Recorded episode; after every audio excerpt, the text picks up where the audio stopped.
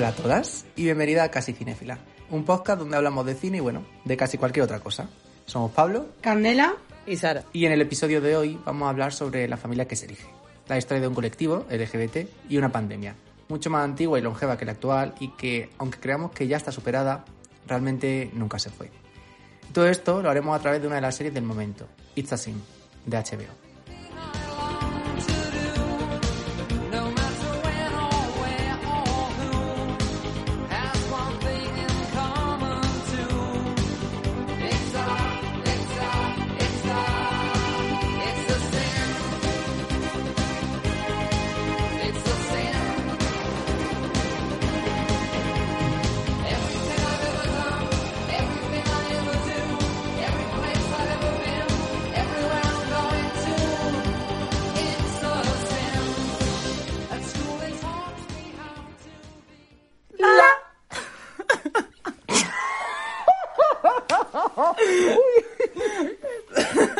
Vale, chicos, bienvenidos a un podcast más de. Uy, ¿por qué estoy repitiéndome otra vez? Bienvenidos, y ya os he dicho bienvenida. Ah, vale.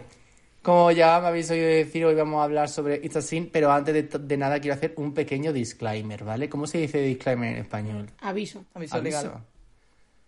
Aviso legal. Nosotros vamos a comentar una serie que supongo que ya sabréis de qué va a cuenta la crisis del SIDA.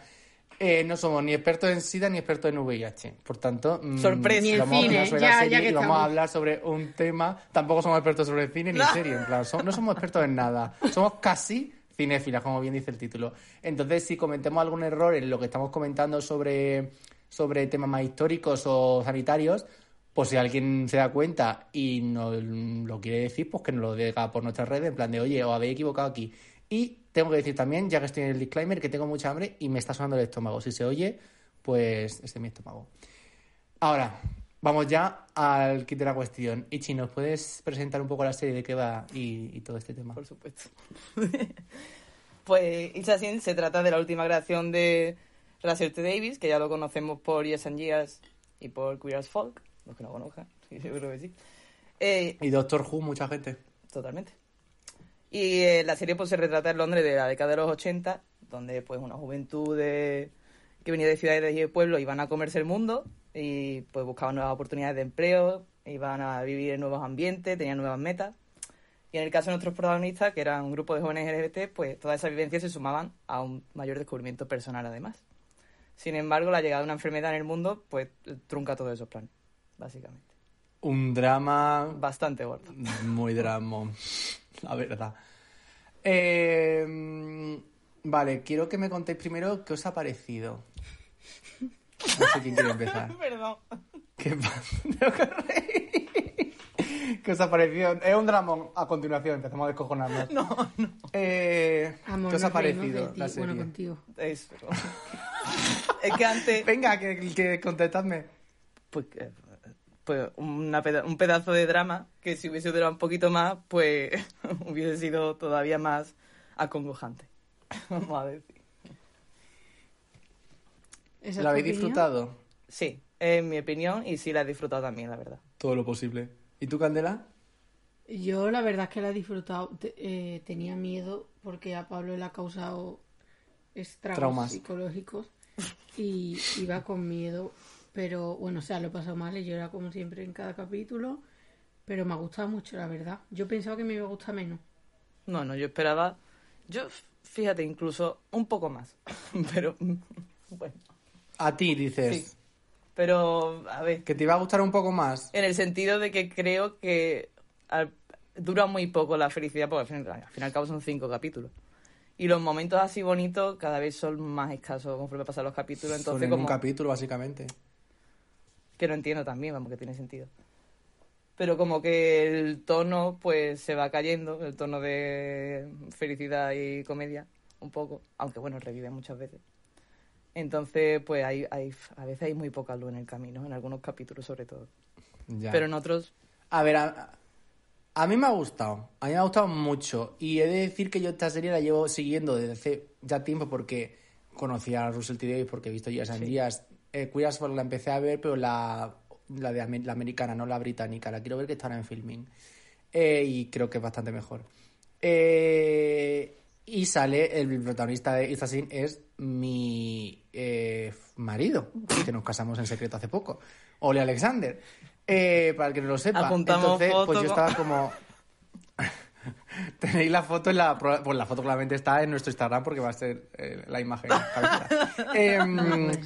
básicamente, eh, yo tenía claro de que iba la serie y tal porque había, o sea, había leído sobre ella y tenía muchas ganas porque era como, jope, una serie LGBT, me encanta que sea en plan puramente LGBT. No es un personaje LGBT de una serie, sino una serie que es va de eso.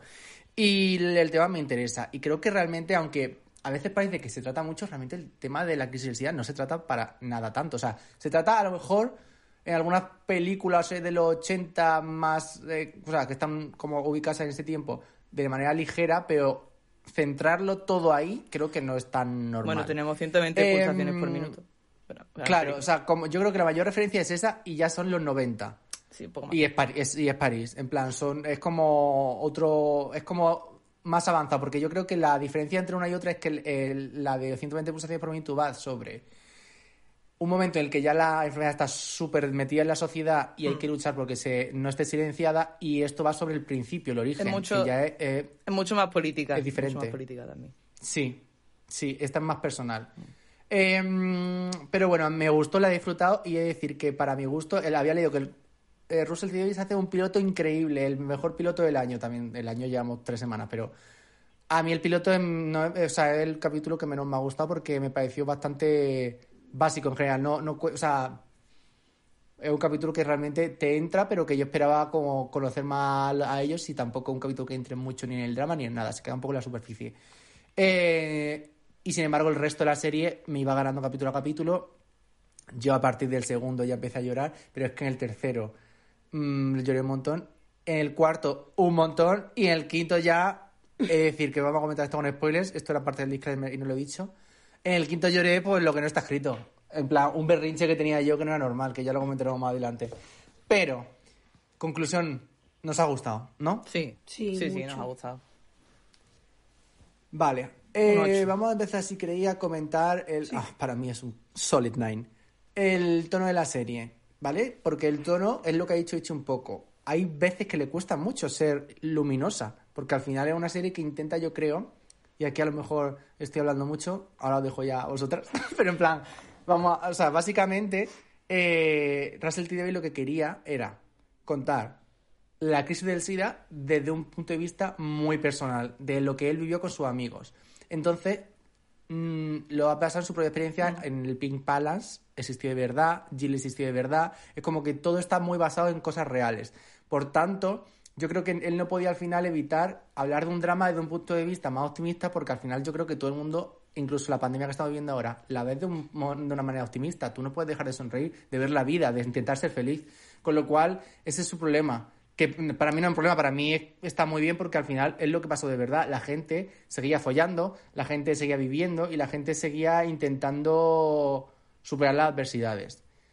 Y, y ese continuo dilema entre la gente se está muriendo, no estáis aceptando que esto es una enfermedad, tenéis que ser más consecuentes, tenemos que luchar por esto. Y el disfrutar, vivir la vida más eh, hedonista, se dice. Sí, ¿no? Donista. Eh, es un contraste curioso, pero creo que justificadísimo. No sé qué opináis. Sí, es lo que te digo. Vamos, yo antes he dicho que no sé, que lo mismo echaba en falta lo mismo algunos tonos más lights, porque tú te esperas con ese piloto y tal, como que la serie, pero es que claro, son cinco capítulos, tampoco te da tiempo a poner muchas más fiestas, a poner muchos más momentos súper preciosos, cuando la serie al fin al cabo lo que va a tratar es de lo dura que fue ese momento en, ese, mm, en esa época concreta. Entonces creo que en realidad sí que juega bien con los tonos. O sea, los dos primeros capítulos lo que hacen es que te das cuenta de que este hombre que es muy efectista, porque de repente te mete ahí un golpe en toda la espalda al final del capítulo, que te deja que no te recoloca. vamos. Sin música, nada, todo ahí sordido. ¡Pum! Ha pasado esto. Y así, pues, también increíble cliffhanger, porque te, te deja eh, como súper cogida. El final lo comentamos luego porque es que ahí hay, hay tela. ¿El qué? En el final, que me parece que hay tela, el último capítulo en general, pero sí que Sí, sí. bueno, el último capítulo es que es increíble. Digo los últimos capítulos de cada episodio. Y Y pues eso pienso que está, que en realidad sí que está bien llevado porque es como que es como el inicio de algo, ¿no? Cómo se lo toma la gente y cómo va transcurriendo y cómo ves que la gravedad es mucho mayor y no se le está dando la importancia que se le está dando. ¿Por qué? Pues porque se refiere a una minoría, digamos, una minoría, pues, discriminada. Entonces, pues, es lo que dicen, de hecho lo dice en la serie, si esto le estuviera pasando a la persona heterosexuales, estaría en todos lados, estaría en todos los medios. Entonces, pues, Y lo peor es que les podía pasar, y de hecho les pasaba. Lo que pasa es que al final era una enfermedad que era de maricones, putas y yonkis. claro. Bueno, y negros en África. Sí, obviamente. Entonces era como. mm, a nadie le importaba. Totalmente. Ese era el problema.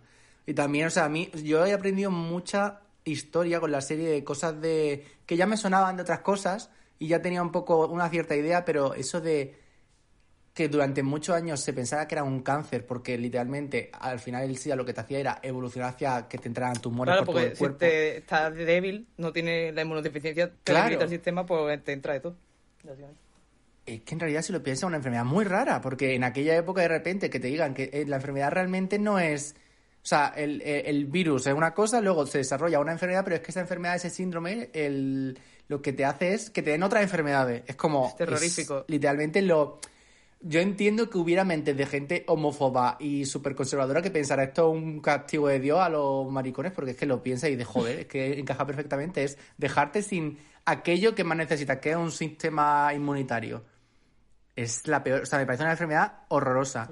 Y de hecho la serie, porque al final es una serie, te lo muestra de una manera muy light en plan visualmente, quiero decir. Hmm. Son actores con unas cuantas manchas, con ojeras, maquillados, pero en plan, la gente se quedaba escuálida, se quedaba carcomida totalmente. Hay fotos, el otro día estuve leyendo un artículo sobre mm, una foto que revolucionó el mundo, ahora mismo no me acuerdo de quién es, pero hici- hicieron unas- un señor se fue a fotografiar, creo que ah, era, era una chica, a lo mejor era una fotógrafa, creo, eh, a una familia eh, que estuvo cuidando a uno de sus hijos que tenía SIDA durante sus últimos meses y el señor estaba de verdad, era un cadáver, era un cadáver. Yo quiero Estaba ver esa foto. totalmente- ¿Cómo la busco? Mira, si buscáis eh, AIDS Benetton, os sale, porque Benetton en la tienda, la marca hizo una Sí, campaña con esta foto, que yo no la acabo de entender. No, y ya ahí no he investigado tanto, digo, porque como hace una campaña publicitaria con esta foto. Pero bueno, Benetton se le iba ahí la olla y eso. Y es que la foto, o sea, además tiene, la foto es muy curiosa porque tiene como cierta reminiscencia de la piedad. Y de estas obras religiosas de No me lo puedo ni de Cristo creer. muriéndose. Es una foto, o sea, es muy dura. Has pasado por el... Y esto pasaba. Y esto, y la gente se moría. Y lo peor es que esta familia no sé, no sé su historia, pero muchas familias se le moría el hijo y luego, como pasa en el segundo capítulo con Gloria, Mm. cuando se muere Gloria, Lo que más... queman todas sus cosas porque no tenían ni. Puta claro, es que no tienen ni de idea lo de cómo de contagiosa es, de que de dónde viene, de cómo se propaga. Es terrible. Es una cosa, de verdad, yo no sé vosotras cuántos sabéis, o sea, vosotras vamos a hablar un poco quizá de nuestra visión de todo este tema, porque conocíais, ¿qué, qué conocéis del VIH, del SIDA y de toda esta... Yo, historia. sinceramente, nada. O sea, mm, a mí la serie me ha educado un poquito. En plan, no sabía ni. Para empezar, que salía en mancha. ¿Cómo que sale en mancha? Eh, yo pensaba que eso te salía, te morías con mala suerte y ya está. Una tos mala, un. Yo qué sé, pero no sabía que era así para nada. Y tampoco sabía que te daba. Que, como que te llevaba a otras enfermedades. Todo lo que has explicado tú, básicamente. Está muy bien explicado. Porque también vi yo la película esta, ¿cómo se llama? La que habéis dicho antes, la que vimos en el cine. 120 pulsaciones. 120, la vimos juntos no te gustó mucho, ¿no? Sí, yo Sí, pero Candela creo que no le gustó. No, Yo Candela- no me gustó, me eché una siesta, no me enteré de nada. Esa peli no, y no me interesó el tema tampoco. Salí del cine diciendo, pues mira, una época muy dura, lo siento por la que le hayan pasado. Pero esta serie sí que me ha hecho pensar un poquito y yo. En verdad, esto tiene una importancia. Yo es que ya había visto Pose, además. Que, Yo Ah, es que no verdad, he en visto Pose también. claro. Entonces ya, a ver, aparte de lo que ya sabíamos todos, pues vi que pues empezó a surgir allí en Nueva York y tal, que ya se manifestaban allí por conseguir que básicamente que les prestara atención porque había gente y gente muriendo y ya como que la idea un poco de la serie de ver cómo gente cercana a ti se va muriendo inevitablemente y que intentan todo tipo de métodos y de, y de formas para remediarlo y que no y que no avanza, pues eso sí lo conocía ya un poco. Pero este tiene un contexto más británico y, por ejemplo, sabía, bueno, que la Thatcher, en fin, qué mala época, qué mala época. Qué bueno eso, ¿eh? Qué bueno eso, lo de la Thatcher cuando se mea el, el Roscoe en el- Increíble ese Qué momento. bueno, me encantó. Pero es que el otro día... Ojalá hubiera pasado de verdad. La Thatcher, por ejemplo, dijo, eh, no sé en qué año exactamente, pero llegó a decir eh, que, que en, las en los colegios no se deben educar sobre ese tipo de cosas, tienen que educar sobre temas tradicionales, no se puede hablar de la sexualidad. Entonces, imagínate en una época en la que dicen eso abiertamente. Eh, Bueno, eso lo dicen todavía a día de hoy algunas personas. ¿eh? Sí, por eso, pero que es que, Pero es que bueno, allí por lo se, hizo- del se- país. se llevó a cabo, porque de hecho hay un capítulo, el de Colin, que dice, es que salís del 84, es del 83, ¿no? Y estamos en eh, es el 84, o no sé si era 84 o 85, no, era del 84 y tienes que regirte por la nueva ley. Y la nueva ley dice que eso, eso no lo puedes llevar a cabo, no puedes encerrar a, un- a una persona por tener esta enfermedad.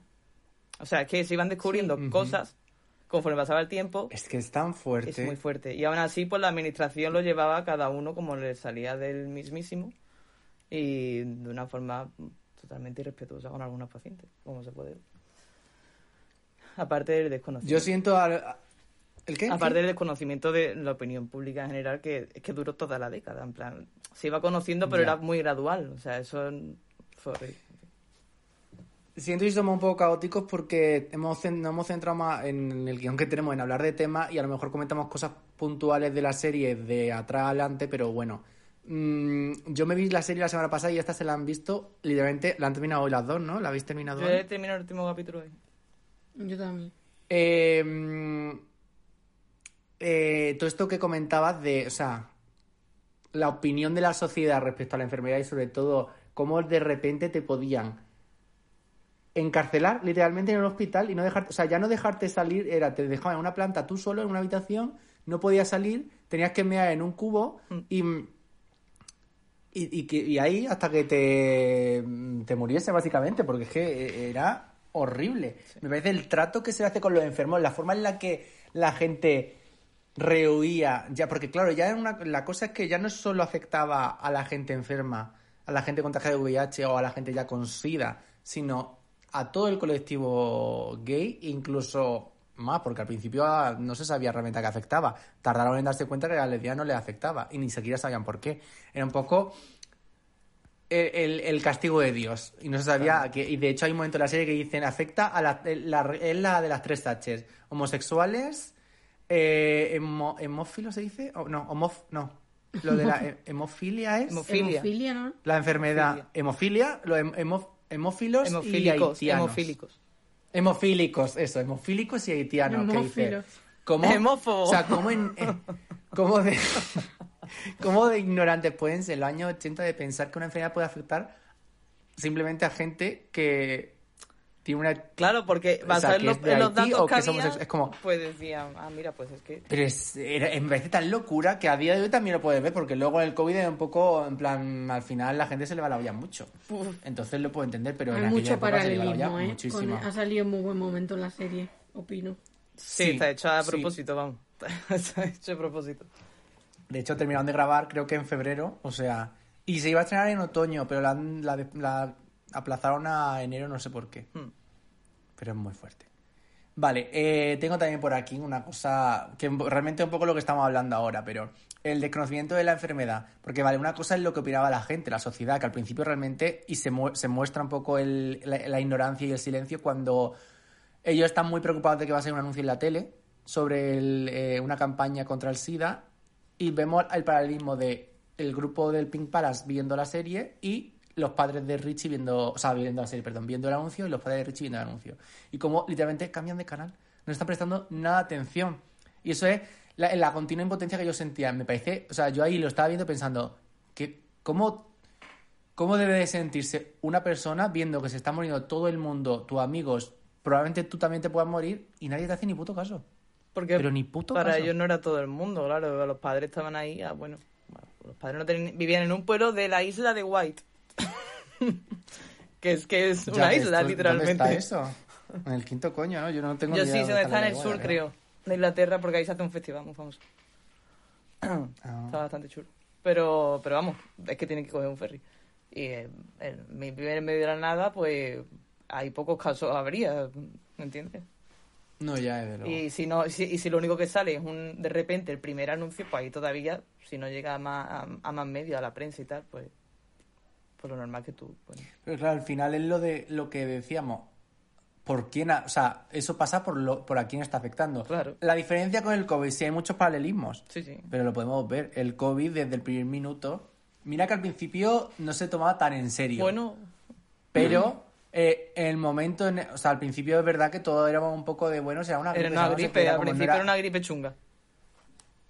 Y no era para tanto y era una tontería y mira luego hemos acabado. Pero esto s- ha sucedido porque afecta a todo el mundo. Y porque colapsa- colapsaban los sistemas, los sistemas sanitarios. En plan, una, o sea, no se pueden comparar realmente porque es una pandemia radicalmente distinta. Mm. Yo sí que veo paralelismo quizás en la forma, en el negacionismo, en el actúo de la gente, en la... En, la, En el pensar que a ti no te va a llegar, por ejemplo, los jóvenes. A ti, a ti no te llega. Ah, bueno, es que eso es otro sector A ti de la no me población. llega, no sé y qué. luego resulta que también hay algunos que les coge fuerte y la quedan. Vale. Pero, pero claro, lo ve- cuando lo ves lejano, es lo que pasa, no te entra en la conciencia, no llega a la conciencia de la sociedad. Y nada, porque la empatía a veces cuesta mucho. Claro, pero ese, la el único parecido está ahí, porque realmente luego la reacción de los medios, la reacción de la sociedad Ha es sido, claro, distinta. lo vimos en otra época también y, en fin. Se ha dado con una vacuna en un año menos. O sea, no hemos estado toda la década buscando. Mm. Qué mal. Y bueno, la vacuna del VIH todavía no existe. Sí, mal O sea que hay, existen tratamientos que ahora bastante avanzados con las células madre, Mm. pero son tratamientos muy agresivos que estuve leyendo el otro día, equivalentes prácticamente a una quimioterapia, en el sentido de que parece es positivo obviamente, pero a ver, que no estamos ta- no está tan, no es tan fácil como decir que es una vacuna, un tratamiento con células madre y es un tratamiento que hay, hay creo, no sé cuántos llevan ya, a lo mejor son como tres o cuatro personas que han, han conseguido erradicar el VIH dentro de su sistema inmunitario, porque bueno, mm, esto no sé si, o sea, vosotros lo sabéis, pero la gente no sé si lo sabe, eh, a día de hoy sigue muriendo gente de SIDA, sobre todo en ciertos Sí, países, claro. pero en Occidente sobre todo es muy raro que muera gente de SIDA y es muy raro sobre todo ya que si te detectan la enfermedad, porque la cosa es eso, la detección, eh, tú desarrolles lo que es el, el SIDA, que es el síndrome de la inmunodeficiencia humana, ¿no? Se dice. En plan, lo que en la serie es el AIDS, que en inglés eh, Es justo al contrario, ¿no? SIDA, AIDS. Em, a día de hoy tú eso no lo desarrollas porque ya te empiezan a medicar. La detección, la detección temprana hace que te puedan medicar y que los medicamentos que hagan, literalmente creo que es como una pastilla al día, básicamente, eh, o una serie de pastillas al día que hacen que tú puedas vivir tu vida súper tranquila, sin ningún problema. Obviamente, eso no quiere decir que ahora todo esto sea how high y nos dé igual el VIH, pero en plan, que está bien saberlo que a día de hoy la gente, gracias a Dios, puede no morirse. Bueno, gracias a Dios, desde luego no. Eh, gracias a los avances médicos puede no morirse. eso es muy importante. Dios, que Es la, ya no solo eso. es la que se puso la vacuna. Araceli.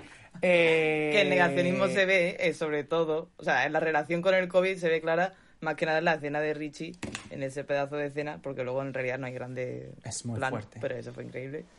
Cuando se dedica a dar un discurso sobre las posibilidades de, mm, de, de cómo se contrae eso y de qué se supone que es eso.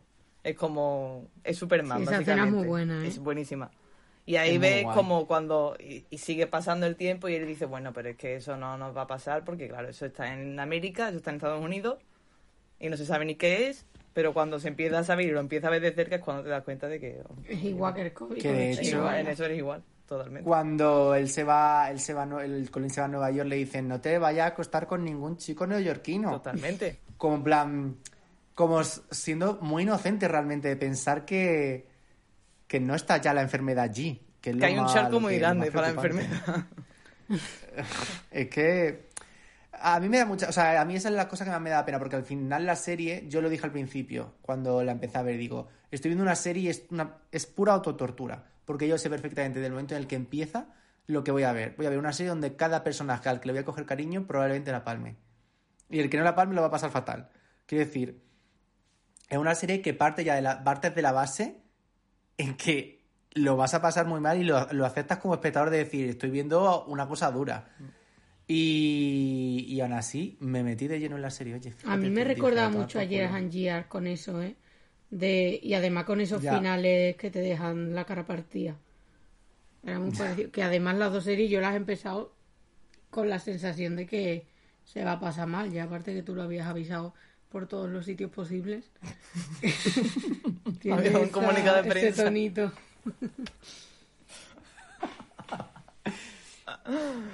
Lo hice, lo hice.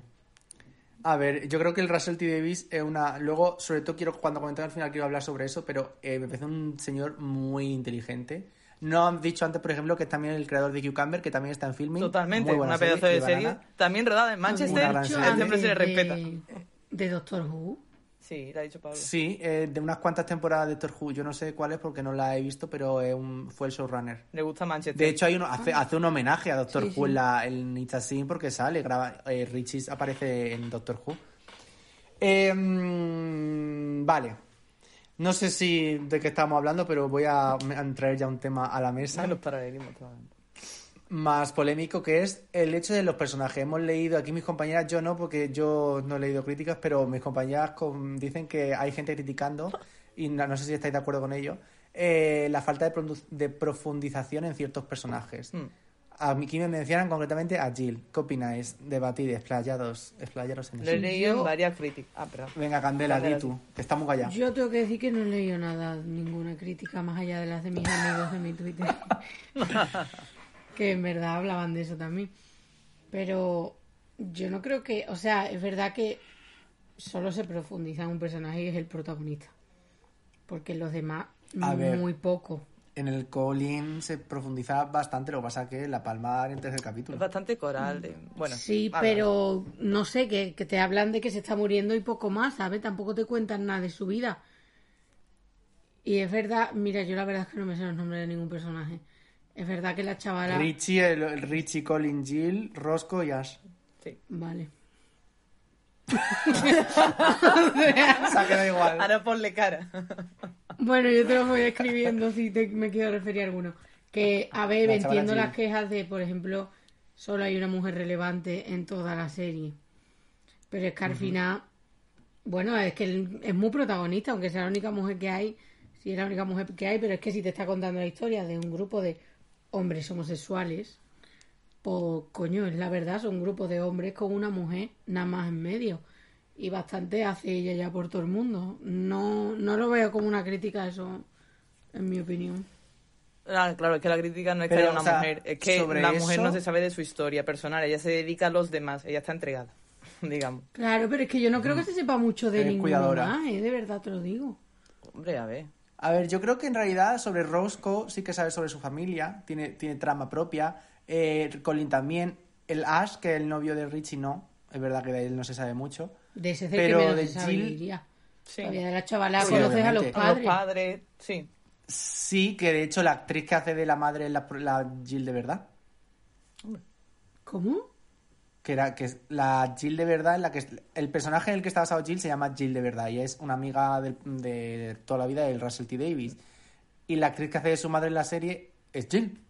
Wow. que es también actriz. Por eso Jill en la serie es actriz. Y de hecho hay un momento en el que a mí me hizo, mucha gracia Jill haciendo como una obra de teatro con, sobre la Revolución Francesa. Sí. Sí. Que está haciendo como que... O sea, porque la Jill de verdad eh, estuvo en el estreno de Los Miserables. Ah, qué bueno. Anda. Pero Yo como no podían sacar Los Miserables, Miserables... precisamente, pero no Yo vídeo que dije-.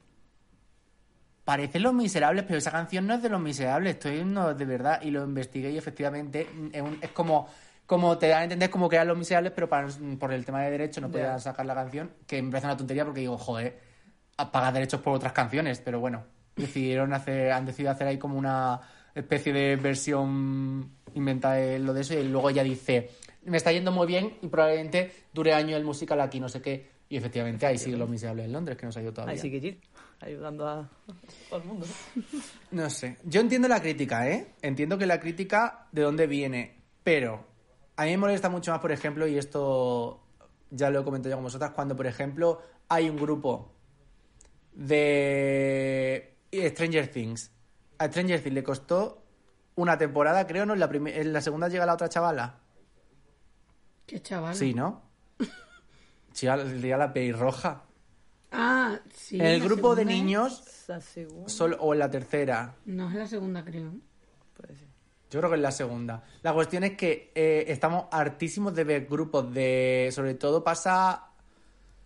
Bueno, con, con adultos también pasa a veces, pero que son todo hombres y la chica es como la cuota femenina. De toda la vida. Y nada, o sea, no está nada justificado porque tú eso luego no lo ves. Obviamente habrá casos de mujeres que solo tengan amigos, pues probablemente alguno habrá.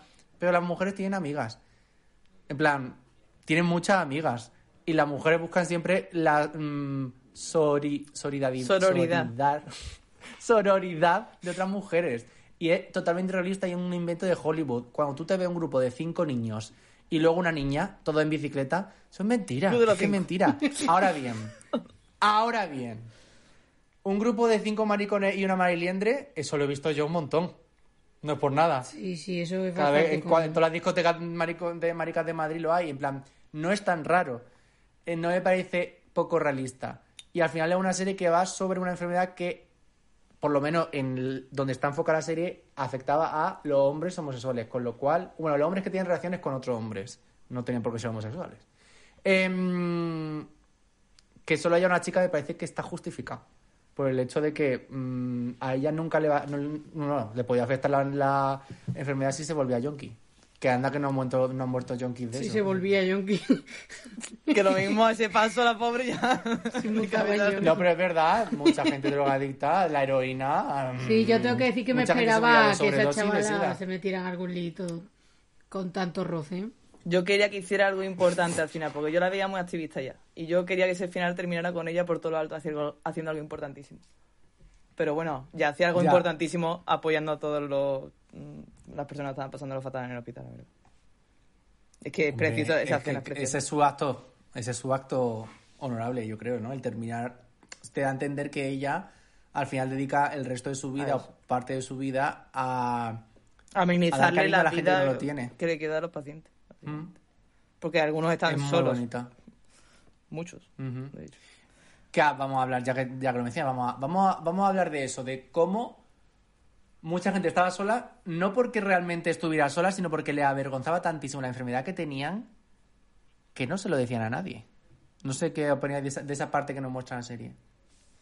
Eh, es que lo entiendo completamente. Para empezar, había gente que ni siquiera, bueno, gente, muchísima gente, que ni siquiera sus propias familias conocían su situación sobre su orientación sexual, como en el caso de Richie. Y ahora le tienes que añadir eh, el temita de que resulta que has cogido una enfermedad infecciosa, contagiosa, que no sabe qué es lo que lleva exactamente, pero sabe que te lleva a la muerte. Entonces, eh, y sabes que se transmite por el sexo, ya se sabía que se que pasaba entre homosexuales, eso se sabía desde el principio. Entonces, como que está muy estigmatizado y eh, además, sabiendo que te vas a morir, tú lo último que quieres es morirte estigmatizado. O sea, es que es tremendo. Es que Ya. yo lo entiendo totalmente. Claro, Pues- es que es un dos por uno encima. O sea, eres un apestado y además de ser un apestado, es que se entera todo el mundo de que eres un maricón. Que en ese momento es silla Verdad, eléctrica, verdad. sí, sí, tal cual. O sea, es llamar ya, a tu padre peor. y decirle, escúchame, no solo soy un bicho ahora mismo, sino que soy un maricón. Hombre, yo entiendo que era un horror. Yo creo que me hubiese muerto sola. Sin decir a nadie. Uf, qué duro, ¿eh? Sí, sí, sí. Que a mí, o sea, es muy fuerte. Que- Yo lo estaba viendo y pensando con lo duro que la de gente que... O sea, a mí una de las... Cuando digo que la serie me traumatizó es sobre todo por esas pequeñas cosas. De ver a gente que se moría y la familia no dejaba pasar a los amigos. O la familia no dejaba pasar al novio. O la familia se inventaba que había muerto de no sé qué. Eh, gente que moría sola. Que lo de morir A solo ya es mí increíble. se me rompía el alma porque yo solo podía pensar en si... O sea, me ponía en su piel. Es una serie con la que empatiza mucho porque me ha sido muy fácil de repente verme a mí, a todos mis amigos, vosotras incluidas, en ese palacio, en ese Pink Palace. Y, y vale que nuestro grupo no es, en plan, es más mm, female oriented. Hay más chicas que chicos. Pero no sé, lo pienso y digo, joder, a mí se me empiezan a morir mis amigos por una enfermedad desconocida y yo lo pasaría fatal. Y sobre todo si esa enfermedad encima, además, yo también, o sea, porque no o sea, yo ya me pongo la piel de Rich o cualquier otro de esa enfermedad también me puede perseguir a mí. No solo están muriendo mis amigos, sino que encima a mí en cualquier momento me puede pasar y no tengo ni idea. O sea, yo se lo decía, creo que lo comenté con Ichi, pensar, Mm. yo no sé cómo la gente seguía seguía follando en aquel momento. Ahí está Richie. Yo lo- Ahí lo- está lo- la única incongruencia que le veo al pensamiento de la época es como, por mucha desinformación, ¿no estaban cagas vivas? Hombre, pues yo creo que sí, que yo creo que viva, el caso de nuestro protagonista es mm, un poquito especial, yo creo. No, o sea, yo creo que habría gente que estaría cagadísima, evidentemente. No sé, o sea, yo creo que al final es un poco lo que hemos dicho antes de mm, como, como pasa con el COVID, de no me va a tocar a mí. Hmm. Claro. Y hasta que no se, hasta que no, o sea, llega un momento en la serie que no sé en qué capítulo es cuando, cuando todos hacen el test y Richie sale corriendo. Mm, que sí. yo creo que ahí ya es como, no sé qué año sería, pero ya la gente de repente dijo, vale, esto es un problema serio. Claro. Me puedo, ah, me estoy jugando la vida. Y gracias, otra vez voy a decir gracias a Dios. Eh, soy una señora, de verdad. Eh, el- la, dos de ellos se salvan, que no es por nada, pero vaya pipazo tiene el novio del Richie y el Roscoe también. me gusta más el. Que no- A mí me parecen los dos y el Richie, obviamente, mi Oli. Me parece una serie muy bonita de ver. Que totalmente, pero es que además Eh. en la serie te refleja muy lo importante que es pues el sentido de comunidad en el colectivo precisamente, porque es eso, si no te podías morir solo directamente, si tu familia no tiene, no tienes cojones de decírselo, porque eh, la intolerancia es increíble. Vamos, es que por todos lados. O sea, no es que, bueno, es que habrá gente que lo- se lo lleve mejor. Bueno, sí, siempre habrá familias que te acojan o que te acepten mejor, pero mm, el desconocimiento de la intolerancia pues era bastante grande, aún así. Y eso que eran los 80 que ya se empezaba bastante a modernizar la cosa. Porque ya culturalmente había paradigma, pero en fin. Aún así, pues no, no era suficiente. Entonces, pues claro que te queda. Tu familia, pues habrá gente que no lo sepa, pues te quedan tus amigos. Si no tienes amigos cercanos con los que seas capaces de contar en ese sentido, también, pues que te morías solo. Pero en este caso, la serie lo bonito es que ellos encuentran su propia familia en, esa, en ese Pink Palace, claro. Yo tengo que decir que me, me sorprendió mucho la madre del Richie, ¿se llama? Sí, porque no te esperas tú Sí. ese... Hostia, para nada me esperaba No yo que fuese esa mujer a reaccionar de esa forma. Parecía muy tranquilita y de repente le vino el carácter...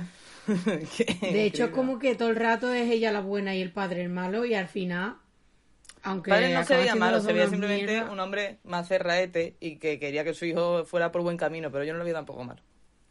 Sí, pero que si tuviese que haber apostado por uno de los dos para liarla, no era la madre. Es muy fuerte, pero antes, o sea, es que quiero dejar el final para el final porque me parece que el capítulo más contundente de todos. No quiero ir todavía allí, pero lo que decía Ichi, o sea, creo que es la única nota de color que vamos a tener en este episodio, el- la familia que se elige. Este es un tema muy positivo, muy bonito, vamos a disfrutarlo. en plan, yo, mira que lo pasa mal en la serie, pero también me ha dado muchas cosas buenas a mí ver a ese grupo de amigos, con el la, con el, las fiestas, el todo, el ser felices, el recibir al Colin con los brazos abiertos. Me parecía tan bonito, tan, tan, tan, tan, tan tiempo, no te, da, no te da tiempo a profundizar los personajes, pero y lo poco que profundizas ya, tú estás lleno. Ya están Sí, enamorados, porque es una, o sea, vale que es una amistad idealizada, que luego que tienen algún roce, pero es verdad que está vista de un punto muy idealizado. Obviamente en ese piso tendría que haber más peleas. Bueno. En ese piso mm, probablemente ah, mm, Hombre, con tanto drama, que, ¿para qué o te sea, van a sacar las peleas también, sabes? Eran también a veces muy pasotas, yo creo que era Ya, bastante pero- realista, ¿eh? no era tan idealizado. A veces, cuando Gloria, por ejemplo, No sé. desaparece, ah, bueno, pues no sé qué, que no sé si vivía allí realmente, pero bueno. No, Gloria no Claro, vivía allí, allí. pero no le, pero les da igual. Claro, les da igual. no, pero es verdad que se como la el suda. rosco se molesta y dice, ah, pues bueno, pues mira que le den si se ha quitado en medio. El Rosco es muy pasota, él va más a lo suyo. Y Mm. luego están otros que se implican más y otros que se implican menos. Como en todo el grupo. ¿no? Luego también, claro, también le molesta. Es como el Rosco tiende a. O a pasar o a decir, ah, bueno, pues es su problema. Pero claro, eso al principio, luego se dan cuenta de. Pasivo-agresivo se llama, que se lo guarda, pero en realidad le jode muchísimo. y se le nota que le jode. Me jode que Porque al principio es como... "Oh", Sí, sí. Pero vamos, está claro Y que... la caña que le meten a este chaval, el que car primero, bueno, no el segundo, en verdad. No sé cómo se llama. Colin. Colin. Puede ser. El, El chavalito galé. que me recuerda a mí a Sí, cómo sí. somos con Pablo, la verdad. No. El galé, tío, qué mal. Aceptando públicamente en Eres- las ondas radiofónicas. ¿Vas a pasastre, de Pablo? Que soy. ¿Cómo? ¿Como, como con Colin conmigo? Pues la verdad. Ah, que sí, que reí un poquito de mí. Es que vamos a ver que yo no, no tuve. No tengo. eh, tengo la mala suerte de haber nacido Géminis y un poco. eh, ¿Cómo se dice? Oh. Torpe. ¿Cómo se dice? Entonces, pues, una mezcla. Explosiva, explosiva, problemática.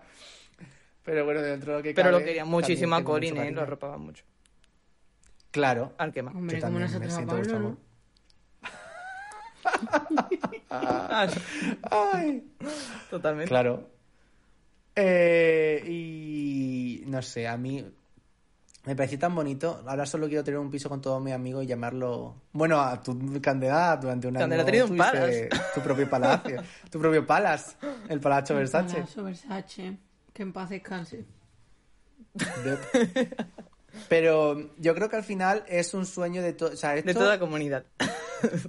de- sí, de todo colectivo, pero sobre todo de la gente LGBT. Sí, sí. Al final, nosotros somos de una generación que, gracias a Dios, no tenemos que elegir otra familia. Que la nuestra, bueno, hay excepciones, pero la nuestra normalmente nos suele aceptar. No todo el mundo tiene la suerte de ser más público con su familia o menos público, en plan, eso, cada caso es un mundo. Pero creo que ya en la sociedad, en plan, el modo, en los padres de la generación boomer, late boomer, porque Yo creo que un poquito ya más son de los siguiente finales de la 50, nuestra, 60. La siguiente ya está súper más aceptada, Ah. pero a día de hoy, en plan, sobre todo en España, te estoy, estoy hablando, en España no es tan normal, en, o sea, no pasa tanto como en Estados Unidos, que sí que pasa más que lo de que te echen de casa, que tus padres no te acepten, porque gracias a Dios, joder, otra vez, gracias a Dios. Y encima, para lo que voy a decir, que gracias a Dios en España no hay tanta... Pero allí también hay mucho no problema tan de religión. Ni tan extremista. El problema de la religión es muy Sí. fuerte allí, a veces. Claro. Y aquí cada vez la religión Ah. tiene menos peso, honestamente. Bueno, sí, Y vivimos en un país en el que en 10, di- 15 años y 20 años realmente, desde el 2000, se ha avanzado muchísimo en materia LGBT. Y ahora, de hecho, cuando estamos viendo que todos esos avances penden de un hilo porque en cualquier momento llega un partido derechista de ultraderecha o llegan las TERFs, ya comentadas en este programa, y te montan el, eh, el tinglao y te dicen que, que no, que tú esos derechos humanos que tanto pides y tanto quieres, pues no te los mereces. Y es como, venga, tócate el coño. Así que hay que luchar, hay que seguir luchando. que Sí, eso es muy porque lo que importante, iba a no decir yo es que en realidad no está todo tan conseguido como queremos, porque yo también tenía la visión de que ahora, pues, tú entras en las redes sociales, te ves a gente muy joven que están igual de informada que tú o más. Es que, claro, pues la información es cada vez mayor. Y ahora luego me llama mi prima y me dice cosas que le pasan en clase que me pasaban a mí también cuando hace no sé cuántos años, en, el- mi etapa escolar. Y es como, ¿cómo puede seguir habiendo problemas de ese tipo en niños de 12 años? Que, ¿Cómo qué? Eh, Pero relacionado con el LGBT, no, con otras Sí, sí, sí, cosas. sí, de, de- de decir que les da Ah. asco, literalmente, pensar en dos hombres o dos mujeres besándose. Y Sí, mi- es más común de lo que nosotros nos creemos, ¿eh? Mi prima quedándose, pero pues, ¿qué tiene de malo? Y Mm, bastante fuerte y también con, pero yo creo que porque... mm, No, di- con sí, temas machistas igualmente siguen existiendo entre niños de do- Ajá. 12 años y como... Las cosas cambian, sí, pero tampoco cambian de un día para otro, desde luego. O sea, Sí, quiero- pero Efectivamente, eso te iba a decir. Cambian, no cambian de un día para otro. es como la mujer esta del Masterchef que ha salido ahora el vídeo. La Samantha Vallejo, Samantha. La Samantha mala, la mala Samantha. Que tú piensas, ¿cómo va a ser? ¿Cómo va a ser que eso pase ahora mismo? Y ahí está la tía con todo el coño. Por si no sabéis de qué hablo, ahora mismo Pablo os lo explica.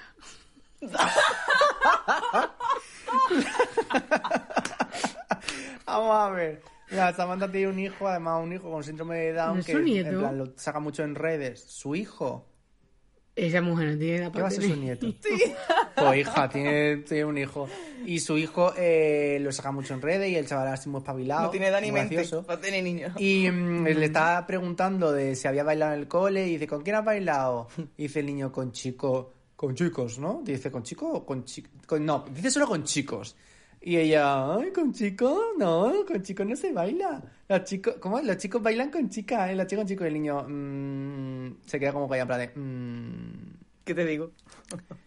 ok, ocur, mamá, ocur. El niño el pobre no se está Eh, enterando de la la mitad, la verdad. Cante. Coño, es un niño la- chico ya, ¿sabes? Ahí me no, dice eso con esa edad y dice, ¿qué muy- dice? Ponme Peppa Pig. ¿Qué dice No. loca?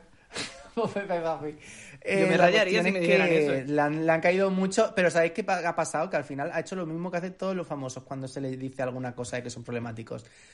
Hacen una disculpa y la disculpa es en plan, ay, perdón si alguien se ha ofendido.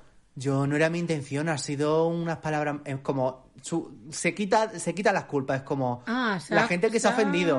¿Ha dicho cosas? Sí, lo ha dicho y es como, tía, ¿no te das cuenta de que no es que la gente se haya ofendido, es que tú eres tonta del culo, puta retrasada, que eres más tonta, que, que- que- que- esa me cae mal, en serio. Además, vamos a decirlo bien claro, es hija de fascistas, de un Se señor que su abuelo experimentaba con prisioneras del republicanas en, en la posguerra, ¿vale? Que hacía experimentos con la gente. ¿eh? Sí, sí, sí, eh, estaba, era muy nazi ese señor y eh, muy fan de las medicinas nazi y de todos los experimentos que hacían los nazis. Y aquí en España también hizo de las no suyas. sabía yo nada O de sea, que esto, esa, y es... Yo me había quedado no ¡Hombre! ¿no? Y esa señora es la hermana de el, el Colate, ¿sabes quién es? El ex marido de la... ¿De Paulina? De la Paula Rubio. Sí. Paulina Rubio. Sí. Ese también... ¿Es su hermano o su primo? Creo que es su Ese- hermano, ese ¿no? hombre no es ¿Su latino. hermano? Colate. Colate no es latino. Colate español, tía.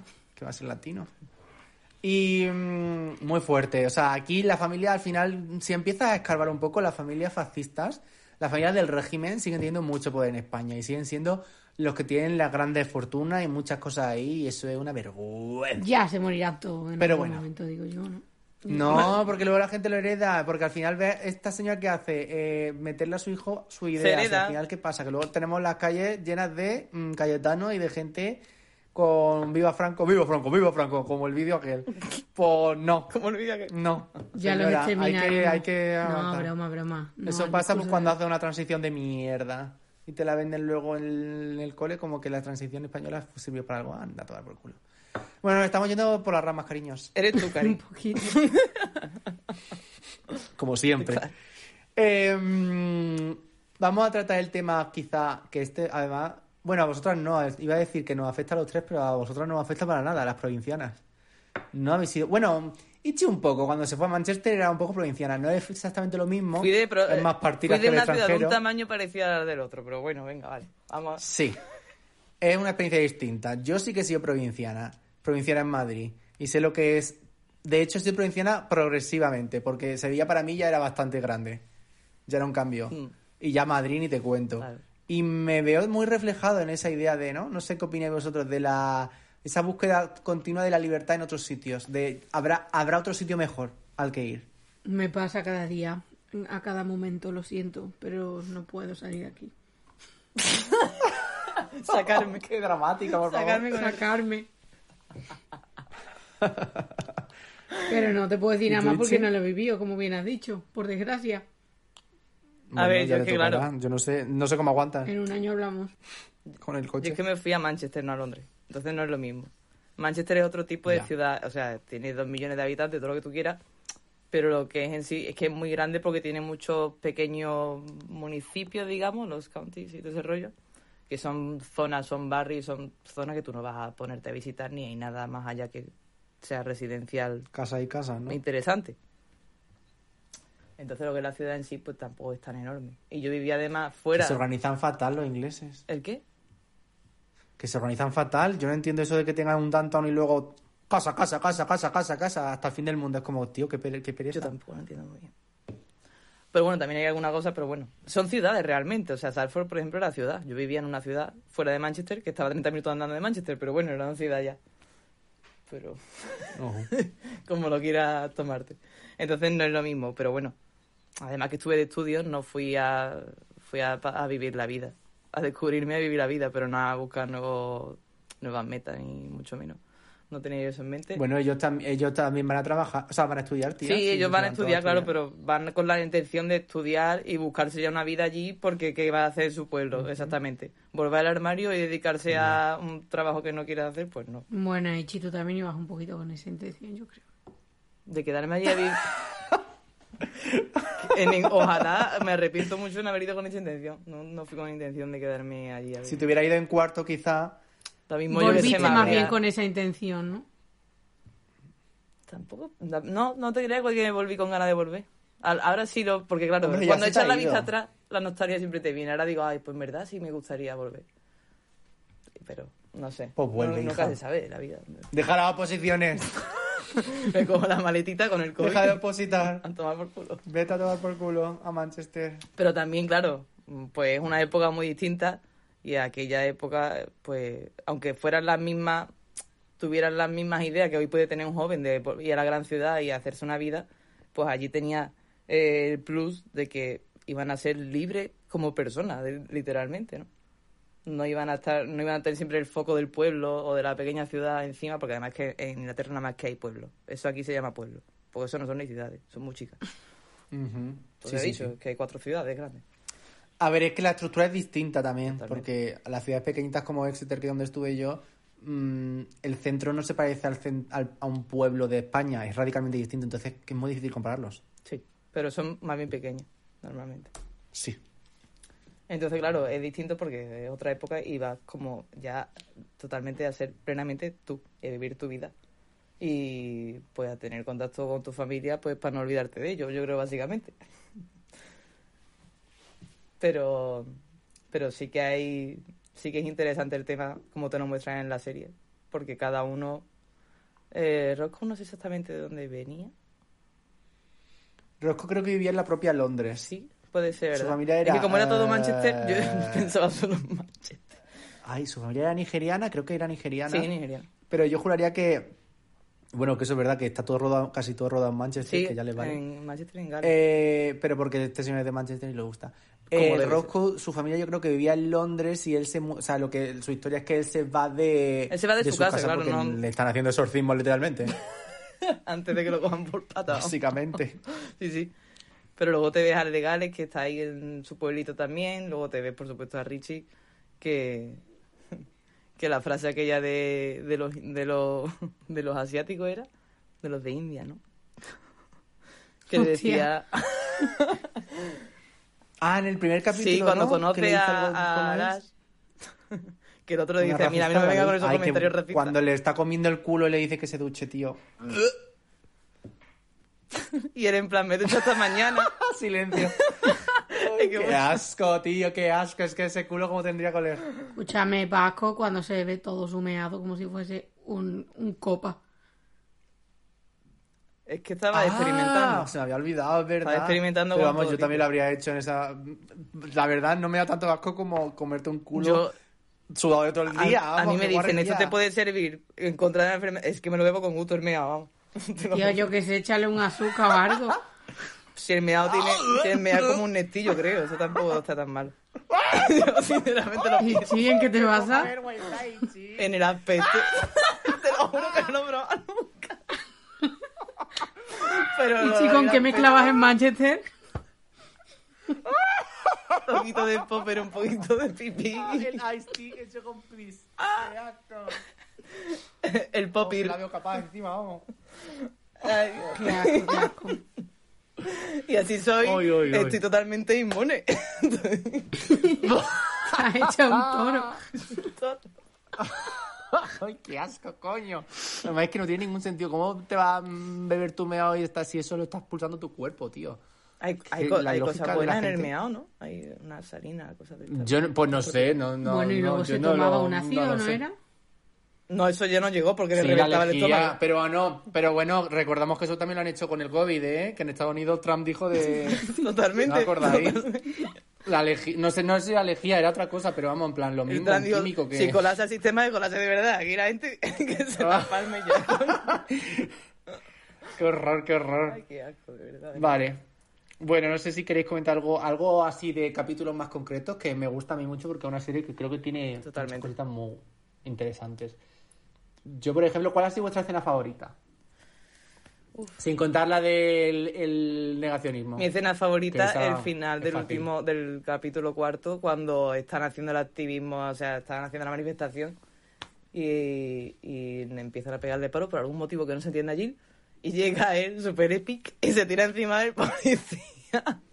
Y entonces, Es increíble. y entonces le sangra la nariz cuando están ya metidos en el furgón o en el coño sea. Y le dicen, no me toque, no me toque. Y entonces ya confesa Que estoy sangrando. va a vivir. Y suena Heaven is a Prisoner. Que Vale, vale. ¿Y tú, Candela? O sea, mm, mm, lo dejo eso en pausa porque ahora ya entramos con el último episodio, que es cuando yo voy a ladrar. Pero. A venga. ladrar. Candela, di tú, di tu escena favorita. Yo iba a decir la misma, la verdad, no le voy a dar mucha vuelta. Joder, yo también.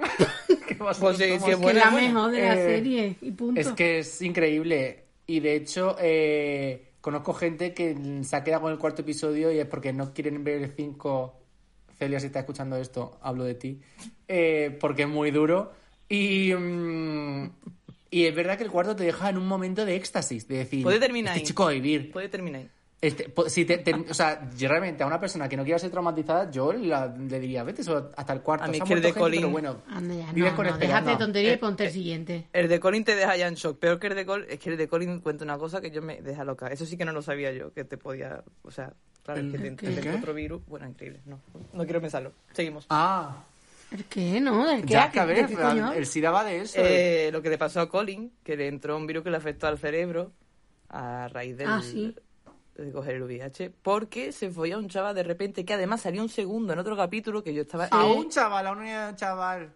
Un chaval, qué? O sea, el chaval que sale al principio. Claro. El chaval que sale al principio de la casa, que es que el Russell TV es un muy hijo de puta. Sí. Te Tú deja... sabes que hay tú una te crees que no, te- no ha follado, te crees que en plan que se ha quedado con las ganas y luego realmente taca taca.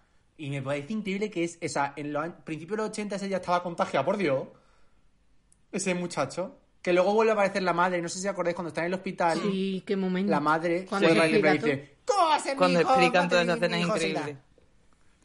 Hmm. Pero, pero además es que lo peor fue, Eh. una- fue un, acto sexual rarísimo, medio... no sé. Sí, asqueroso. Hombre, era un poco- Medio, medio abuso, vaya. Rape, la verdad. Eh, mm, he de decir que aunque mi escena favorita también es el final del cuarto, porque es pura esperanza y yo lloré muchísimo de decir qué bonito es esto, ahí fue cuando yo me convencí y dije, vale, a lo mejor Richie realmente sobrevive. Y además Richie no como... puede ser esta persona tan cruel. Hay un problema en la serie y es que no te enteras muy bien del tiempo a veces, de las líneas temporales. Pero la de Richie sí la llevan mejor. Entonces tú vas viendo como que Richie, mm, de momento, sigue bien, sigue en pie.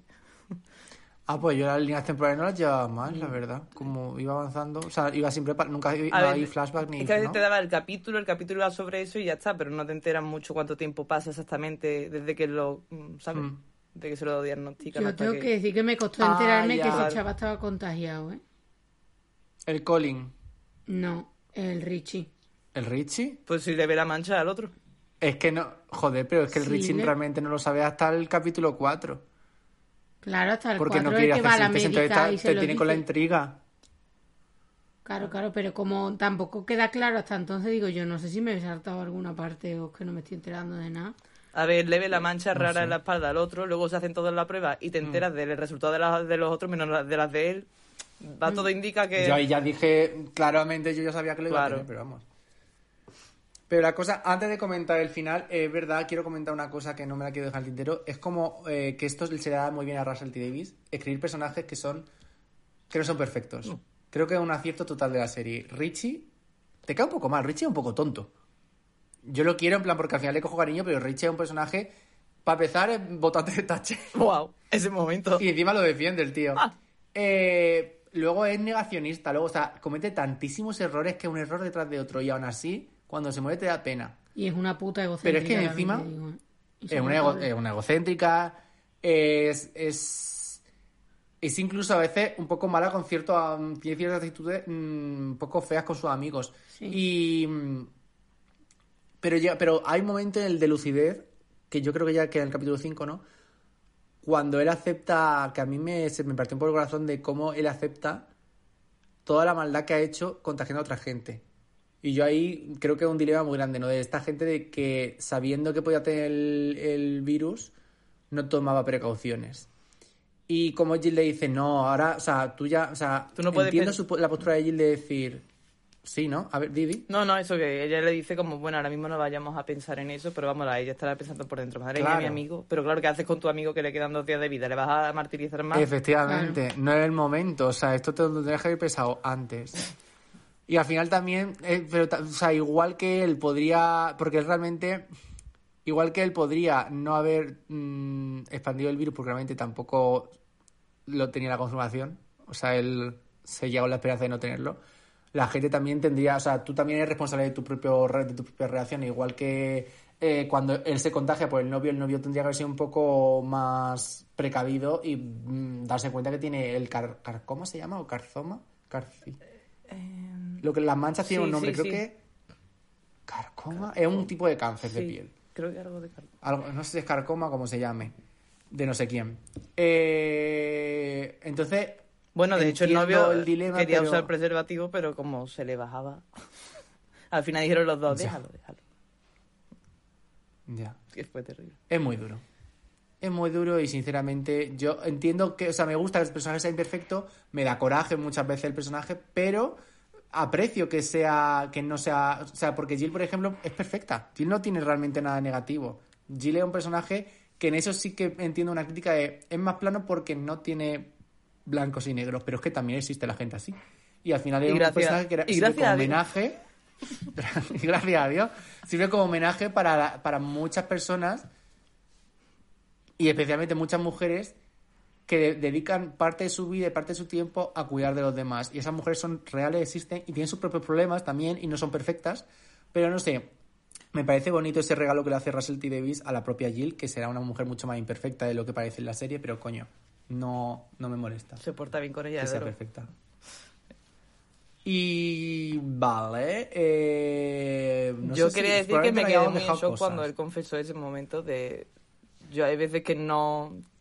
que me resistí a la tentación eh, o, o lo que como lo llames y he dicho que no, que pero otras veces he seguido para adelante, me da igual.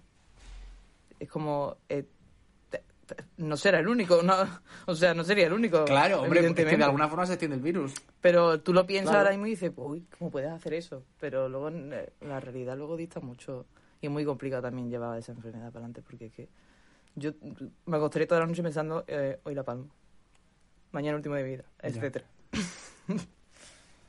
Es que es una sentencia de muerte además tan injusta porque, Sí. o sea, si- todo lo que sea evitable, porque te dé un cáncer, tú es que no puedes hacer nada. Mm.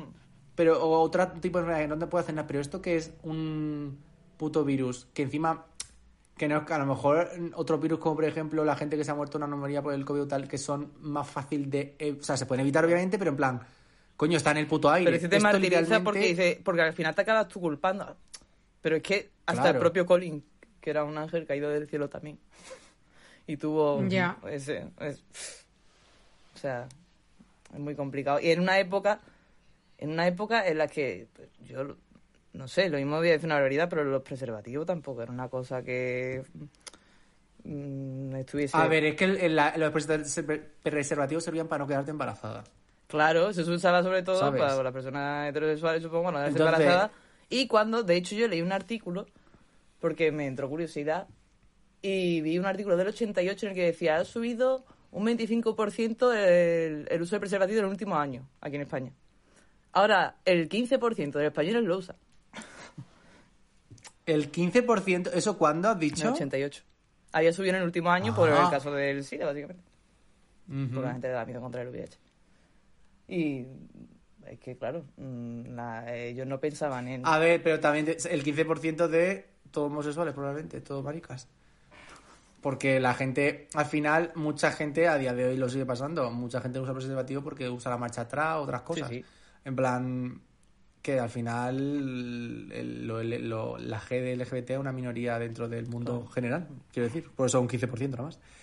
Eh, mm, vale, eh, no sé si tenéis alguna cosa más o ya pasamos a comentar el final, que quiero... mm, tengo cosas que decir. Dale ya, por Dios, que me llevas todo- todas las horas Vale. dando hype. Estoy hablando mucho en este episodio, pero lo siento. De esto va la cosa. A ver, ¿cómo para no? Hay un- yo admito que es es una de mis escenas favoritas, pero porque me dejó literalmente a cuadros. El quinto capítulo no me lo esperaba. Creo que no tiene una estructura nada parecida al resto de capítulos. Creo que es un capítulo diferente, tanto en tono como en narrativa. Creo que es, arriesga mucho porque de repente empieza como Richie se está poniendo mal, pasan los meses, Richie no sé qué, Richie no sé cuándo, y de repente te pone un pedazo de secuencia larguísima, Con la madre. con plano secuencia dentro de la secuencia de los padres llegando al hospital. Increíble. Y dura bastante, son como 15 minutos de secuencia, creo, por ahí, no sé cuánto es, pero bastante. Claro. que otro, otra persona diría, joder, tengo solo un capítulo para terminar esto, no voy a dedicar tanto, tanto tiempo a esto. Y sin embargo, el creador dice, no, no, no, sí, esto es importante. Ver cómo los padres de Richie, que llevan todos cinco capítulos sin saber nada, se enteran de todo y cómo reaccionan. Y reaccionan, lo vemos reaccionar en directo. Me parece una escena súper potente. Sí, no sé por dónde te van a salir. De hecho, a todos nos sorprende cómo surge de repente ese, esa reacción, esa cómo reacciona la madre, cómo reacciona el padre, cómo la madre de repente se vuelve radicalmente distinta a lo que habíamos visto antes, me parece súper interesante. Ahora bien, obviamente da mucha rabia cuando se lo llevan, y yo de hecho cuando se llevan a Richie digo, joder, ¿en qué momento se llevan a Richie teniendo tú a tu Jill aquí? ¿Para qué te vas allí? Error tremendo. Tu madre además es eh, muy pesada contigo de cuidarte y que no te vea nadie. Y además es que pff, lo pienso y me da una rabia pensar que eso pasara de verdad. Pues claro. Que hubiera madres que no dejaran a sus amigos. Si ya lo hacían en los funerales, imagínate antes de que se muriesen. En plan, pasaba seguro. La forma en la que la serie te cuenta cómo ha muerto Richie, de la manera más fría, Ya ves, más... Yo me lo vi venir Eh, cuando lo habían quedado ya. yo, yo no. nada, ¿eh? Yo no, yo no, pero igual que no me, no me vi venir con este tío también, eh, en la muerte de... Bueno, perdón, esto es un spoiler de Years and Years, pero cuando muere quien muere en Years and Years... Es igual, Tampoco te lo ves venir, porque ¿eh? de hecho Bueno, ese- todavía ese incluso que- puedes esperar que se muera el otro. Sí, Porque al final el, el capítulo está un poco hecho la narración para que te pienses que se muera el otro y cuando se muera quien se muere dices, joder, lo que me ha hecho este tío, pues lo vuelve a hacer, otra vez, te lo Pero aquí te lo ves así. venir porque ella está llamando, ella está llamando y, y, y pasan los días. Tía, pero una cosa es que tú te esperes que no van a verlo. Y otra cosa muy distinta es que de repente está hablando la mujer y dice, murió ayer. Ah, no, ya, claro, sí, la forma Hombre, sí, pero sobre todo que- cuando ¿Y de qué acaban de hablar y ha dicho él que les quiere ver a sus amigos y parece que por fin ha convencido a la madre. Te te esperas el reencuentro todo bonito o toma. Es horroroso. Es, es, eh, ahí es cuando digo que hijo de puta Russell T. Davies, Russell Lo ha vuelto a hacer, un puta. capítulo más. Literalmente lo ha vuelto a hacer otra vez más, me ha roto en mil pedazos y toda la esperanza que yo tenía con ese I'm gonna live me la deja por los suelos. En plan, es que lo estoy pensando y me estoy poniendo otra vez y me está viendo el trauma a la cabeza. Pero es que no te deja ni llorar a gusto en ese momento porque te ves a esa madre hija de puta. Pues sí, se murió ayer. Ya. Lo siento, bebé. Te da rabia pura, que es lo que también su intención, obviamente. Y la otra pagando el hostal todas las noches ahí esperando a la pobre mía. Yo es que habría ido a la casa, habría hecho como le dijeron que hiciera. Habría hecho vuelta. Sí. Ya, ya, ya también la Jill que mupaba, mupaba. Yo me dicen que no y le digo que no. Si en una casa en UK la puedes asaltar fácilmente, si se deja la puerta abierta. Vamos, vamos. Tenía la puerta abierta. Yo ahí entro como que me la suda. Es que yo, yo, yo, yo no sé cómo... Ahí creo que está un poco men- menos realista porque Jill es muy buena, pero tampoco es tonta, coño. En fin. Pero he de decir que esa es de una de mis escenas favoritas porque me parece un acierto de guion maravilloso. Creo que es hacer lo que no se espera a nadie, contarlo de una forma muy dura, pero al final, ¿qué esperábamos todos? Pues que Jill y Roscoe pudieran ver a, a despedirse de su amigo, que no sé qué, que fuera todo más bonito, y sin embargo, no, porque esto es una serie que habla sobre el SIDA. El SIDA fue duro y la gente murió, mucha gente murió, y murió en condiciones terribles. Entonces, que la serie termine así te hace pensar, joder, esto pasaba, esto era así. Y ya está, y, No, no Y- tiene más artificio, era así de duro. Efectivamente. Y punto. Y luego te da tu final más bonito con Jill en el hospital, con la escena de todo en el parque, Ah. que sí. Pero creo que el, el capítulo, el último capítulo, aunque La escena del parque pensar, también es de mi favorita. Hijo de puta. Porque no me esperaba ese recuerdo ahí. Mm. Me parece súper bonito el recuerdo. No sé, pero esto ya, ya os dejo opinar a vosotros. Pero a mí, aunque me parece Russell T. Davies un hijo de puta, he de decir que aprecio su forma de escribir porque me parece muy inteligente y que es un señor con mucho talento. Sí, sí, Sí. es talentoso. Sí, yo creo que sí. Ojalá, es que digo ojalá, pero en realidad no quiero que haya más capítulos. Si hubiesen sido siete, bueno. No, Tampoco no, le está muy bien así más. como está, ¿eh? yo creo. Porque también que sea tan corta y que en tan poco tiempo te... Te cuenten tanto, tiene mérito y se agradece en cierto modo, porque si van a morir la mitad de los que ves, pues mira. Otra vez, igual que Years and Years. Yo es que la otra serie que habéis dicho no la he visto, pero es que me ha recordado mucho. En Cucumber también, tía. Eh, mm, hostia, El marido- en esa serie, tío. ¿Te Esa acuerdas serie, de esa Candela, muerte yo que creo había? que a ti no sé si te gustaría, pero en la muerte, hay una muerte igual en esa serie, aunque No, bueno, igual no, igual pero- no, por Dios, Pablo. Bueno, much- es mucho más sordida, Igual no, es mucho más bruta. Bueno, vale, pues y calláis. encima con el la la la de fondo. Uf, uf, uf, Este hombre me pone a mí unos traumas mal, en el cuerpo mal, que eh. luego... Lo hace continuamente, siempre mata maricones de la misma manera. Y él siendo maricón. Pero calla ya, deja de darme datos. Tiene un kink. Las series son todos maricones, quiero decir. No te estoy dando ningún dato. No, la son todos maricones. Y- De hecho, si quieres ver lesbianas, te puedes ver Banana, que también está en filming y es como la serie complementaria. Banana muy también. chula, ¿eh? No, no, Banana yo no, creo que me gustaba incluso más. Porque eran historias cortas y distintas. A mí me encantaba. Me veía un capítulo, me veía el capítulo de Cucumber y el de Banana complementario. Yo hice lo que tú me sí, dijiste en plan, y- como los personajes aparecían, es muy guay. Es muy guay. Sí, está... Vale, eh, ¿queréis comentar algo más? Estamos ya acabando, llevamos ya más de una hora. Pues nada, que me alegro mucho de que, aunque a la gente piense, "Oh, joder, otro, otra serie del SIDA. Tampoco hay tanta como tú has dicho. Pasa que la Ay, gente se ha visto. Hay muy pocas. Y, y que refleja muy bien, no sé, todo aquello de esa época. Y de cómo la gente moría eh, con el estigma y con la culpa de una forma totalmente cruel e injusta. Yo quiero decir que llevo toda la serie viéndola y pensando, yo esto no he visto algo parecido en algún lado. Y cuando hemos empezado a grabar el podcast y habéis hablado de la peli esa francesa tan horrorosa del SIDA, Sí, he dicho, "Ah, será que que me recordaba esta, bien. pero no, acabo de caer que en Pride también se habla del tema un poquito. Y es también muy parecido porque es en Inglaterra y todo eso. Sí, el chico del tupé, como el, vamos, chico el- de los protagonistas. El chico del tupé, el... No es el de Fleabag. Ah, coño, claro, es verdad. Sí, el de la chaquetita de Es cuero. verdad, verdad, verdad. Sí, sí, sí, sí, sí, el protagonista. Sí. Y el Dominic West también, que no me acuerdo cómo se llama el, cap- el personaje en la serie, pero también... Oye, la serie, la película. Ojalá hiciera una serie de Pride. Oh, ojalá. Se parece mucho, ¿eh? Me- ahora que, más, que he caído me recuerda bastante. Todo. Sí, es verdad que, o sea, está situada en el mismo momento, pero no inciden tanto en el tema del SIDA porque al final la historia va de otra cosa. No, pero sí que está- es está más política tú no también, puedes hacer- pero lo que pasa es que deja es que es sonreír muy un poco más.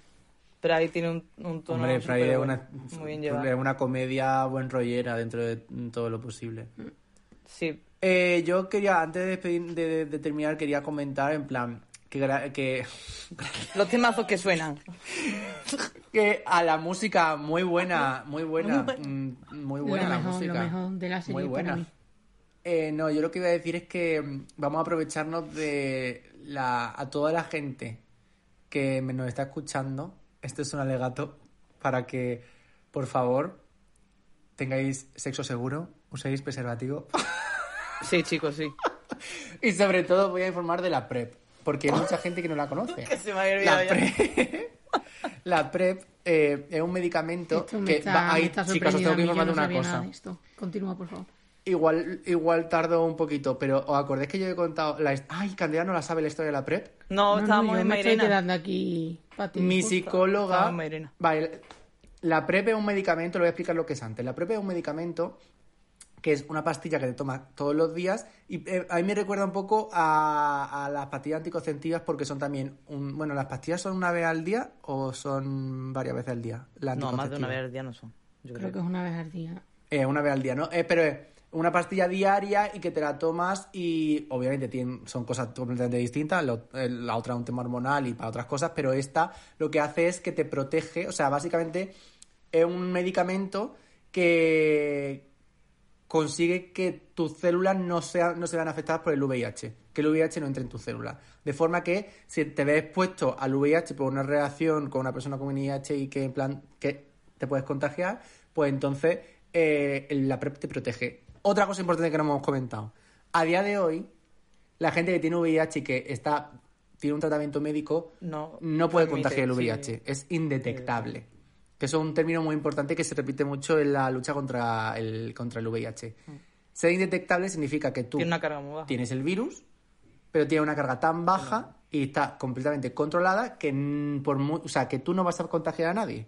Y esa es la, esa- por eso se hace se incide mucho en la precaución, pero sobre todo también en que se haga test la gente, que la gente tome medidas, porque si tú sabes que tienes VIH y te medicas y estás bajo tratamiento, pues te vuelve indetectable y tienes tu vida súper normal. Ni te mueres, ni desarrolla el SIDA, ni contagia a nadie. Eso es muy importante. Y lo de la PrEP. Si tú no tienes el VIH, pues está bien que la tomes y si sueles tener una, bastantes reacciones y tal y cual, y aunque uses condón está bien tomarla, sí, no es recomendado, por ejemplo, para gente que tiene una relación cerrada y que no, que solo tiene relaciones con una persona, entonces no tiene sentido, porque igual que todo es un medicamento y también tiene efectos secundarios, quiero decir, como cualquier medicamento es mejor si no te lo tomas. Pero quiero contar la historia de cómo se inventó la... La inventó Richie, de hecho. La de esta, porque vamos a dejarlo claro, y de esto no lo sabe Ichi. A mí esto me lo contó mi No, psicóloga. no lo sabe Gander. Gracias a ella. No, no, no. Que esto que te voy a decir aparte no lo sabes tú. Yo he intentado buscar información sobre esta historia que me contó mi psicóloga y no encuentro información en ninguna parte. Se la ha En plan, esta historia yo no sé. Yo creo que Es una leyenda de tu psicóloga, qué buena. Fake news. Es que si fue. No, ahora, o sea, lo, lo digo porque igual luego lo buscáis y no encontráis información y decís, Pablo se lo ha inventado. Yo no me lo he inventado, pero voy a mantener la fantasía de que ojalá sea verdad. Vamos. Básicamente, en los años 80, a mucho, mucha, muchos maricones eh, se tomaban un cóctel molotov antes de salir. Pues es que mi psicóloga me lo dijo como a salir de caza, decía. se iban a lo mejor a hacer cruise, a hacer, plan, sabiendo que iban a follar. Y se tomaban una pastillita de Viagra, una pastillita de. mm, de un una, un L- como una, algo de LSD, como una droga parecida, como para estar ahí, ver las luces de colores, y luego un Valium, que, nos, que era como para relajarte. Una mezcla explosiva porque es como contraproducente, básicamente. Pero eh, unos médicos que estaban estudiando el SIDA y el VIH y todo el tema, eh, se dieron cuenta de que estos señores que se tomaban este cóctel molotov, por alguna razón, no, no se contagiaban del SIDA. Había muchos casos de gente que no se contagiaba. Total, que siguiendo la investigación tal y cual, finalmente se halló que había ciertas cosas de cada una de estas tres pastillas que juntas conseguían frenar el avance del VIH y desarrollándolo más todavía y investigando mucho más, consiguieron que esto fuera un medicamento contra el VIH, o sea, un medicamento para la gente que estaba contagiada y luego dijeron, un momento, si lo toma la gente que tiene VIH para que el, el virus no se extienda por todo su cuerpo y mm, controlarlo, si se lo doy a alguien que no tiene VIH, a lo mejor también puedo hacer que el virus no afecte a esa persona. Entonces, ahí llegó la PrEP. Pero según mi psicóloga, pues esta, esta es la historia del, del origen. Yo, esa, la primera parte no la he encontrado, lo de que fueran tres pastillas. Es que esa es la mejor parte. de decir. Ya me la habías contado. Pero es muy divertida. Twist. Qué pesado. O sea, rumor- Eh. la rumorología llega a todos lados ya. Yo es que me lo contó y me hizo tanta gracia que dije, se lo cuento a todos mis amigos. Pero he de decir que eso, que no, to- no lo tengo muy claro. Entonces, si alguien sabe si esto es verdad, pues que me lo confirme. Yo me la creo. que- Me creo a mi psicóloga. Que de nos lo ponga por Si las redes. dice. A ver si ponéis algo por las redes, cabrones. Eso, cabrones. Uy, que no eso. decís nada. Comentario, tío. Me he Así acordado, que, conclusión. Me he acordado de una cosa ¿Qué? No, di. Antes de que cerremos. y es de la conversación que tiene, que creo que es importante. No sé si la hemos hablado bien. De ¿Qué ya en el hecho de muerte. Con la madre, que él quiere ser recordado básicamente por lo bien que se lo ha pasado. Él se pone a aplicar a la madre todo lo que ha follado. Que yo creo que el sexo, como lo muestran en la serie, también es importante. Te lo muestran sin tapujos y te muestran lo que pasaba. O sea, esto no venía así de la nada, pues sí, pues la gente follaba y vivía como todo el mundo y pasó este problema. eh. Y me parece súper bonito eh, que la última conversación sea sobre eso, que él no quiere, que él le dice, pues yo no quiero que la gente piense que tengo un cáncer, yo quiero que la gente sepa la verdad que he vivido, básicamente, como cualquiera. Y me recordó un poco a otra gente que ahora pasa por lo mismo, como Freddie Mercury. Que básicamente no dijo que tenía eh, esa enfermedad hasta ya a punto de morirse porque la prensa no paraba de mm, soltar rumores de, mm, de unas cosas súper, eh, ¿cómo se dice? Súper de morbo, o sea, sensa- sensacionalistas. Buscaban análisis de él a ver si eran falsos, análisis de sangre. Y entonces ella le dijo, pues mira, sí, eh, estoy a punto de morirme. Y se murió y él lo que no quería era morir estigmatizado y al final, pues en parte, pues la prensa hizo que sí muriera un poco estigmatizado, pero bueno. Y es como que me recordó mucho el discurso de ese hombre también porque era el mismo. Era que simplemente quería vivir su vida y la había vivido como cualquier persona. ya está. Muy interesante. No Me sabía gusta mucho. Mercury. Pues sí. Paso. Me parece una reflexión muy guay porque es verdad, tiene toda razón. Y de y es muy bonito. El que sí, que me he contagiado, que sí, que me estoy muriendo muy joven, que sí, que podría haber vivido una vida larga y no la voy a vivir. Pero Que ya sí que soy estoy un tan maricón. jodido, por lo menos, por lo menos, tía, por lo menos no, no te avergüences de mí cuando me haya muerto, cuando yo me haya ido. Claro. Y eso yo creo que también la- esa conversación es la que hace luego que hable ella con Jill y que se dé cuenta de todo su er- gravísimo error. Un poco tarde, señora. Bueno. Váyase usted a la mierda. Muy tarde, muy Tírese tarde. usted al río. Eh, totalmente al mar, con una piedra ancla al tobillo. Eh, ¿Acabamos? Vámonos ya, por Dios, que es muy tarde. Aquí la gente tiene que cenar, los oyentes y eso. Desde luego, y yo también. Oye. Eh, vale, eh, conclusiones finales. Que os veáis la serie, si no la habéis visto y os la habéis escuchado, Sí. pues la hemos destrozado. Entonces vamos a dar por hecho de que estáis escuchando esto habiendo visto la serie. Recomendársela a todo el mundo. Creo que una serie que tendría que verse en más sitios, como por ejemplo en los institutos. Para que la gente dejara, los adolescentes dejan de ser subnormales. Perdón, esa palabra es Y negativa. usar eh, sidoso como insulto. Gilipollas. Entre otras cosas. Eh, y nada, ¿queréis recomendar algo que hayáis visto o oído por ahí? Pues sí, esta serie. Joder, y otra cosa. Sí, me la pienso mientras recomendáis ¿no? vosotros. Nosotros hemos dicho ya cucumber y banana. Lo doy por recomendación. Ah, yo, yo, yo, yo, yo, yo tengo filming, una muy El buena. filming está. Y It's a Sin está en HBO. Y yo tengo una llamada Desencanto, que la podéis encontrar Ah, en. Netflix, ha salido la tercera parte. Está siendo muy infravalorada, es mejor que Los Simpsons, punto. Aunque nadie lo diga. Vedla. Ay, yo es que no. Igual la. Y además es, Spoiler. es últimamente me dan pereza. LGBT. De Friendly. Ah, Muy sí. bien. ¿Es Pollera, la princesa? Yo no voy a dar más datos, te la ves. Claramente. Eh... ¿Y tú? ¿Tienes algo que? Yo lo que tú has dicho antes de cucumber y banana, que la vi y, la, y creo que tiene muy buena relación con esta...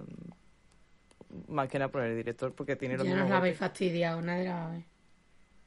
No, no, si no, o sea, no, no va precisamente de... de- Eh, que literalmente hay tantos maricones en esa serie que no va precisamente de que simplemente de hay muchos, mm, sí, gente LGBT, LGBT y también hay una casa en la que es una especie de comunidad, pero bueno, va sobre el SIDA. No, no, no va sobre actual. porque él sucede en la actualidad y además va, va- literalmente va sobre un señor que esto que no Que es mayor. que se avergüenza mucho de su cuerpo, mayor y no se no tiene reacciones y en plan su vida es un poco caos. Hmm. Vale, yo quiero recomendar una cosa que he estado escuchando últimamente a raíz de ver It's a Sin, eh, descubrí un podcast que se llama Making Gay History. Precioso. Eh, está en Spotify y eh, básicamente lo presenta un señor mayor que tiene la voz, la verdad, a mí no me suena tan mayor, pero luego lo, de- lo vi y era un viejete, era un abuelete. Tendrá, bueno, a lo mejor 60 años, no sé. 60 años tiene mi padre y no lo considero un abuelete, pero los tiene. ¿Es en y un señor que ha vivido mucho. Es en inglés, era un señor americano. Pero yo la verdad decir que me entero bien. A veces no tanto, pero bueno, porque os voy a contar. El señor lo que hace es, es un tío que creo que es periodista, pero se ha tirado toda su vida hablando con personas LGBT importantes y no tan importantes, simplemente testimonios, de todas las letras del LGBT, eh, de todos los tipos, de todos los colores, y tiene esos testimonios grabados en cinta, con lo cual eh, ha hecho ahora un podcast que son capítulos de 15 Que minutos, se 10, escuchan 15 como minutillos, si- no son nada largos. No. Sí, Wow. que son literalmente extractos de las No conversaciones. enteras, el primero es con Silvia Rivera. A ver, eso es, por eso digo que hay veces que sí que se pierde un poco el... O sea, la grabación está con buena calidad, Ah, bueno. pero hay veces que el acento pues es regulero. Yo me entero bien. Y a mí me encanta escucharlo ahí. El otro día ah, escuché uno de una anciana lesbiana. Ay, este, ¿esta cuál era? Creo que esta era la que componía... Era una señora que se dedicaba a escribir... Ay, a lo mejor me estoy, la estoy confundiendo, pero que se decía, escribía una columna en un periódico y le hablaban mucho, le preguntaba a mucha gente que mi hijo es que ¿qué hago? ¿Cómo lo, lo echo de casa? ¿Cómo, cómo soluciono su problema? Y ella decía siempre, quiera a tu hijo, no sé qué, no sé cuánto, es normal, no pasa nada. Y esto eran los años eh, 50, 60. Y luego se dedicaba a cantar canciones y sale cantando una cancioncita en mitad de la grabación, monísima. Ay. Una vieja encantadora. Pero entonces son gente... Creo que la- poco- no sé si la, igual la estoy mezclando porque hay muchísimas viejas en este Son en el gente podcast, ¿eh? random que habla con pertenecen al muchísimas. colectivo y él, y él charla con ellos. Sí. Charla con ellos durante. y pero charla en plan, no ahora, quiero decir. Sí, charla Esto es antigua, desde claro. los 80 hasta ahora. Son charlas desde hace. desde los últimos 40 años. Entonces me parece súper interesante. Porque cubre gente muy guay y ya te digo, duran súper poco. Yo he vuelto- En plan, que te- a lo mejor No estás, como este sé, capítulo. Cocinándote o algo. Totalmente. Yo he vuelto a los podcasts, Eh, me estoy con Deforme Semanal y con otros de música, así que me voy a escuchar ese también. Lo Yo creo que ahí sí, a ti te va a gustar mucho. No sé si me voy a enterar de algo. Bueno, eh, yo ahí lo dejo. Eh, siento haber sido tan pesado, pero ya sabéis que cuando a mí me, me gusta mucho algo, eh, echarlo demasiado. A todos nos pasa. Eh, espero que a mis compañeras les haya gustado este podcast. A mí me ha encantado. A mí también. Está bien. Espero que a los que nos oigan, los que nos vayan a oír, eh, también les Al haya final gustado. Pablo ha hecho de experto del tema. La verdad, contando la Yo creo que es el más educativo de todos los que cositas. llevamos. ¿eh? Se podrán quedar de muchas cosas como de Totalmente. Pablo siendo un pesado, pero Sí. han aprendido. De hecho, cuando Nazaret escuche esto, yo creo que le va a interesar muchísimo el tema de la PrEP y yo creo que va a estar muy concienciada. la nuestra única oyente. Ajá. Que era broma, tío, era, era una broma, Ah, ¿vale? vale, vale. Como Nazaret nos escucha, pues... Digo, aquí hay una broma que de entre yo que no he entendido. Que a Nazaret la PrEP le va a dar igual. Nazaret, si me está escuchando esto, háblame para decirme qué, qué opinas de la PrEP. Eh, nada. Eh, Acabando por arriba, por todo lo alto. Bueno, chicos. Siempre. Una retirada a tiempo es lo mejor.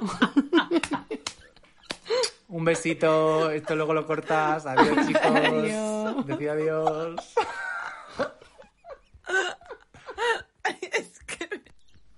Ooh, baby, do you that?